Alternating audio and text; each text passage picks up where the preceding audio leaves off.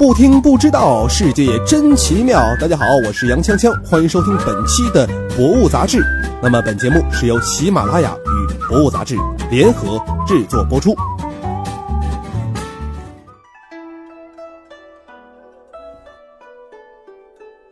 大家好，我是杨锵锵。伴随着古典悠扬的旋律啊，今天《博物杂志》呢来到了奇人正传板块。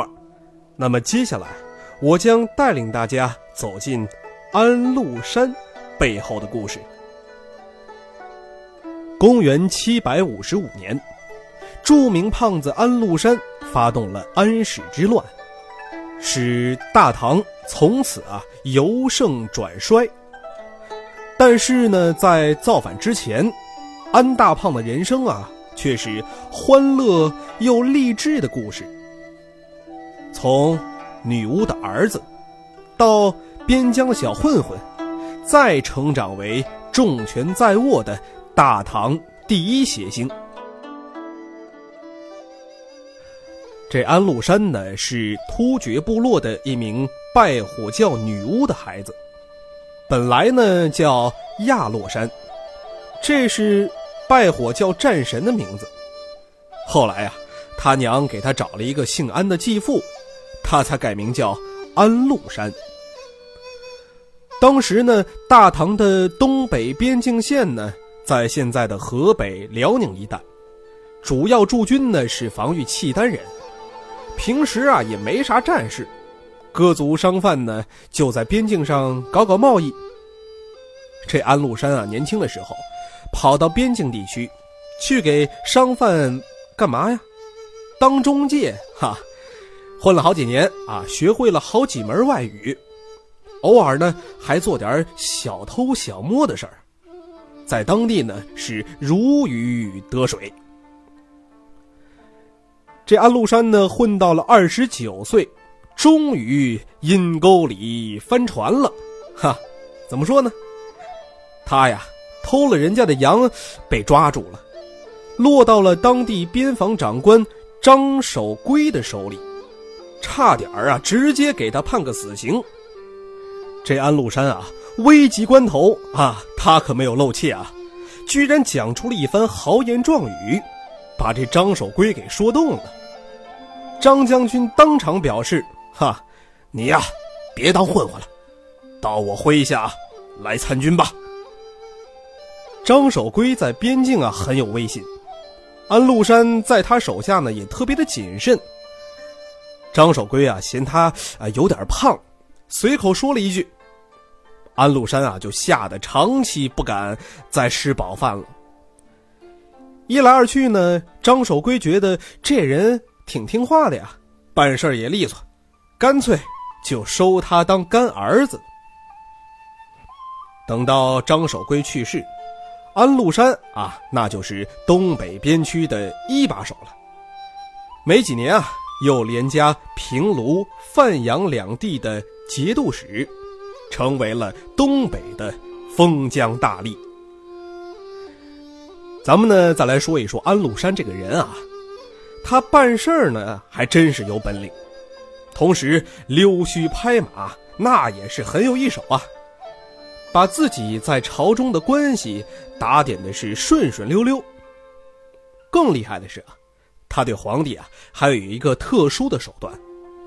今天啊，咱们一般管这招啊叫卖萌。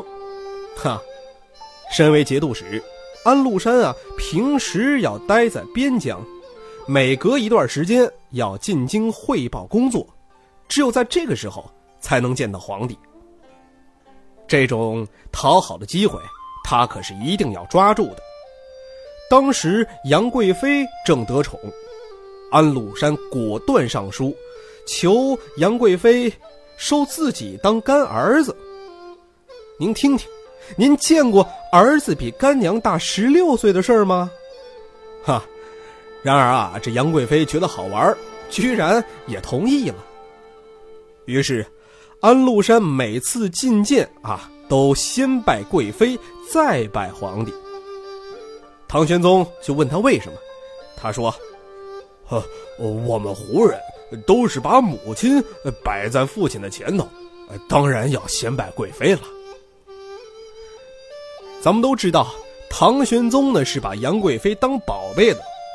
听了这话，非但没有生气，反而觉得安禄山啊憨头憨脑，挺实诚的，就更喜欢他了。这安禄山卖萌的终极大招啊，是跳胡旋舞。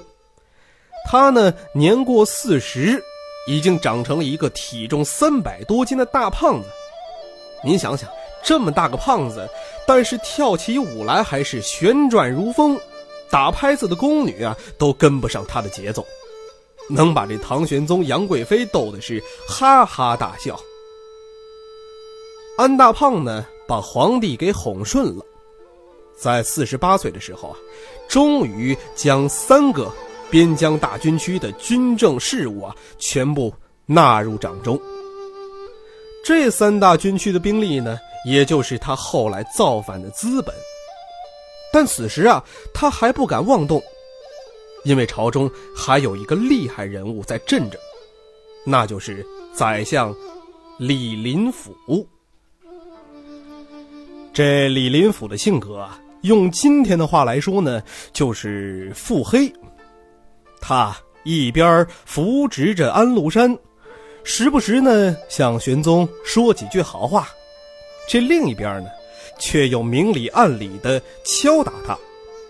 两个人呢交流过几次，不管安禄山怎么耍花枪，李林甫啊总能猜到他的真实想法，搞得安禄山啊心里总是发毛。大冬天跟李林甫说话，那都是直冒冷汗呀。直到这位腹黑宰相去世，十几年的时间里，安禄山一直没敢有太大的动作。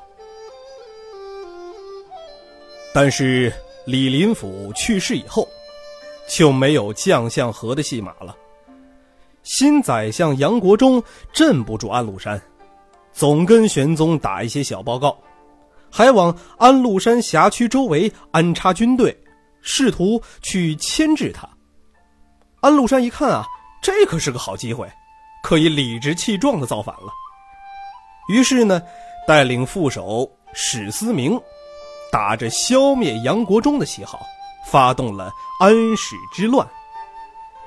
这好端端的大唐盛世，就被这卖萌又使坏的安大胖啊一手颠覆，变成了过眼云烟。好了，今天的《安禄山前传》就跟大家分享到这儿。想了解更多精彩内容，可以关注《博物杂志》官方微博、微信账号。